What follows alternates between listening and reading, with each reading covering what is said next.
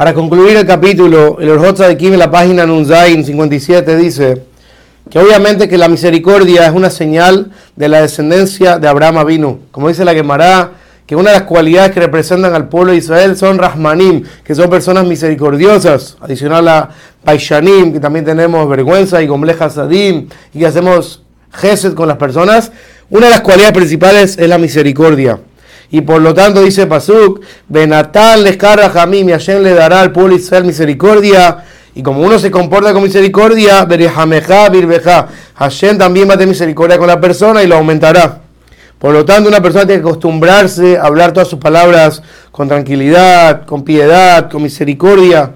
Incluso cuando una persona dice, de aquí, me hace tefilá, habla con Hashem que pida de una manera con súplica, con tranquilidad, no como exigencias, no pidiendo ni exigiendo, ni exigiendo.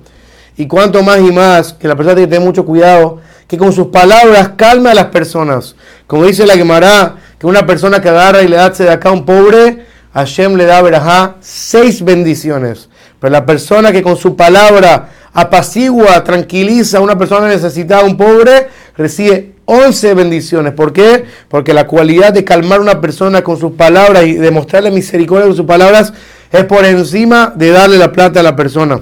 Por lo tanto, hay que tener mucho, mucho énfasis en la manera de tratar a las personas que la están pasando mal, o personas que están pasando económicamente una dificultad, o personas que están tristes, demostrar más misericordia por ellos. Por último, termina el otro de Kim diciendo, y tú, ser humano, ten misericordia por tu alma Amit Kayemet La'adeat, que va a existir para toda la eternidad.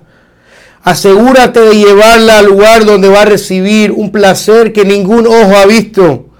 Y no dejes que todo el deseo la haga pecar y al final sea empujada de la luz a la oscuridad.